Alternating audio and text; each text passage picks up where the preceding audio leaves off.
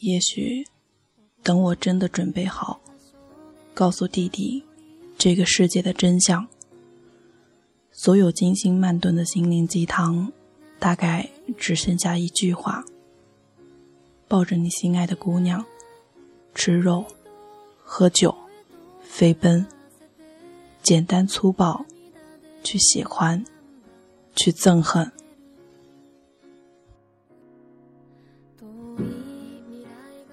你好，听故事的人，这里是荔枝 FM 四八二三一六，你的故事稍纵即逝，我是主播陆离，又是很久没有来录电台了。如果你还在声音的另一边，感谢的话就不多说了。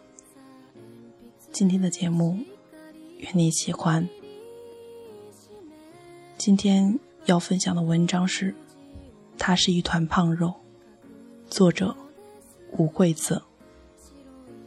我个人认为文风质朴清新，愿在夏日能走进你的心。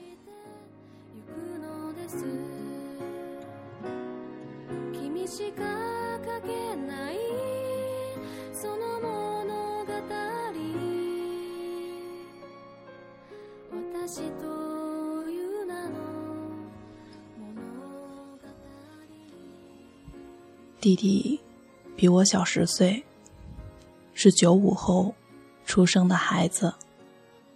小时候脑袋很圆，身体也很圆，像一团胖肉。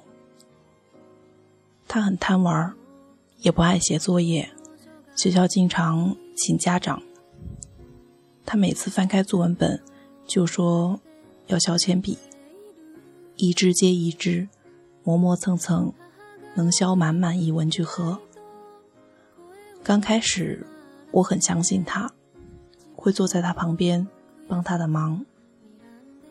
用过铅笔的人都知道，转笔刀削得太尖，笔芯容易断，所以常常就是我弟用转笔刀先削个基本形状，笔芯露出来又不是很尖的时候，我拿一把小刀。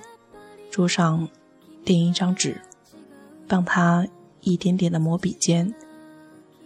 黑色的粉末有时候粘在手指上，油亮油亮的。后来我发现他隔三差五的削一堆铅笔，可文具盒没几天就空了。我问他铅笔去哪儿了，他告诉我。又寄给谁谁谁了，别人还没还给他。我才知道，弟弟其实是不想写作业。于是我眉飞色舞的跑去跟我妈告状，然后我妈派我去给弟弟买了自动铅笔。自从我们剥夺了弟弟削铅笔的机会，他就开始便秘了。只要翻开作文本，就说肚子疼。一进厕所就是半小时不出来。我趴在门口听，什么动静都没有。有几次，我妈派我悄悄推开门进去看，就见他撅着屁股，身体往前探，脏兮兮的小手趴在墙上，努力的抠拉着什么。